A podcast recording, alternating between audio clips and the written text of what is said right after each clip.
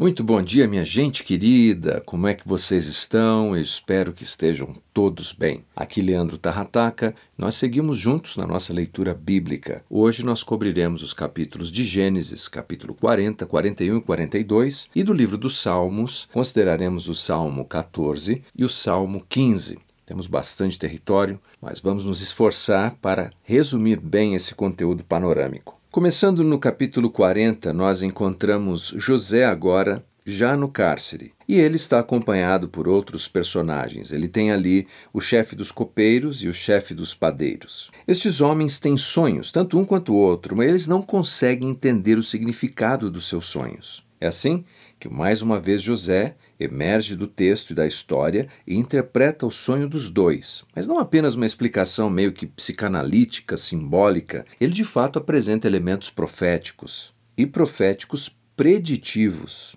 Assim, o sonho do copeiro tem o seu cumprimento quando Faraó o liberta e restitui o seu cargo em apenas três dias. Já o padeiro não tem a mesma sorte e ele termina executado em três dias. Nós podemos ver que estas profecias pronunciadas por José têm seu cumprimento pleno, total, o que demonstra que de fato a mão do Senhor estava sobre José. Mas o copeiro esquece de José lá na prisão. Nós vemos que com isso, nas tribulações de José, seja quando seus irmãos o venderam como escravo, quando foi posto à prova diante da mulher do Potifar, e mesmo assim resistiu à tentação, acabou nessa prisão e agora é esquecido de novo. Em tudo isso, Deus se tornava o seu porto seguro. Só aí já temos uma grande lição. Quando os homens falham conosco, quem quer que seja, os de perto ou de longe, confiemos no Senhor, façamos do Senhor o nosso porto seguro.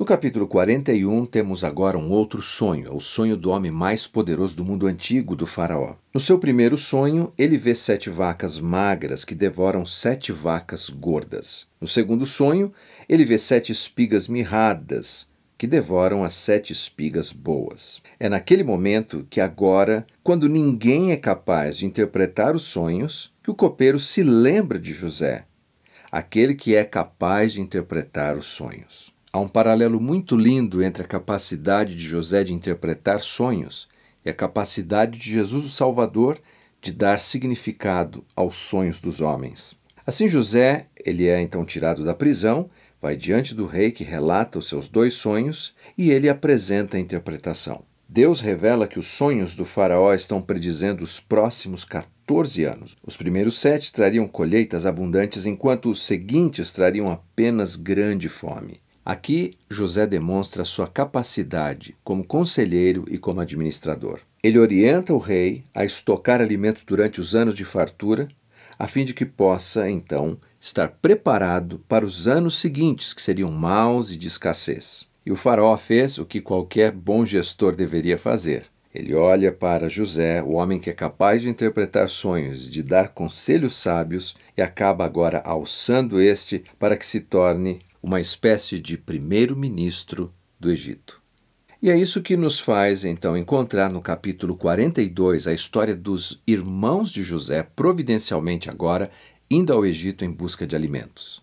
É uma história muito interessante. Rapidamente, nós vemos que a motivação deles é apenas conseguir mais alimentos. Segundo, nós vemos que eles não reconhecem José porque eles se mantêm, por assim dizer, a paisana, fala inclusive por meio de um intérprete. Nós podemos notar que há um processo aqui de perdão, arrependimento e reconciliação. Porque num primeiro momento, José ele repreende os seus irmãos, acusando esses irmãos de serem espiões. Depois ele estabelece algumas exigências, como por exemplo que tragam agora o Benjamim, que o irmão mais velho Simeão fique como garantia, e os irmãos vão se enchendo de remorso e de arrependimento e daquela culpa tão grande porque tinham vendido José como escravo. Entendiam que agora estavam sendo punidos por Deus por aquilo que fizeram no passado. Os nove irmãos então chegam a Canaã com o alimento, mas à medida que vão esvaziando a bagagem, percebe que o dinheiro usado para comprar os grãos está lá, na bolsa. E em resumo, agora os filhos de Jacó contam para o pai sobre a primeira viagem, enfatizam que o homem, José, a quem eles não reconheceram, pediu que levassem Benjamim. Isso cria um drama enorme na história de Jacó, o patriarca, com seus filhos. Eu gostaria de destacar até esse momento o seguinte: nós vemos que José é sempre apresentado como um administrador. Para o seu pai Jacó, que pedia que ele olhasse o que os irmãos estavam fazendo, ele foi administrador de Potifar. Ele foi administrador do carcereiro e ele foi administrador do Egito, sendo braço direito do Faraó. Há um campo de estudo muito importante conhecido como mordomia cristã, que eu e você somos mordomos das coisas que Deus nos confiou. Em outras palavras, assim como José, todos nós estamos no negócio de administrar. Devemos aprender a administrar o nosso tempo, o nosso dinheiro, o que José, ao longo dos anos, foi amadurecendo e se tornando cada vez mais eficiente, porque a mão do Senhor era com ele. Bem, vamos rapidamente considerar agora o Salmo 14 e o Salmo 15. O Salmo 14 é um salmo que descreve o lamento de Davi, porque todos os homens estão se esquecendo de Deus. Ele afirma que Deus se opõe ao ímpio e, eventualmente, Deus fará justiça contra os ímpios, e assim ele clama ao Senhor em favor do seu povo. Já o Salmo de número 15 faz uma pergunta: quem poderia habitar na presença do Senhor. E uma série de qualificações são apresentadas, como, por exemplo, adorar ao Senhor, viver com integridade, fazer o que é certo. E do ponto de vista negativo, não difamar, não fazer mal ao próximo.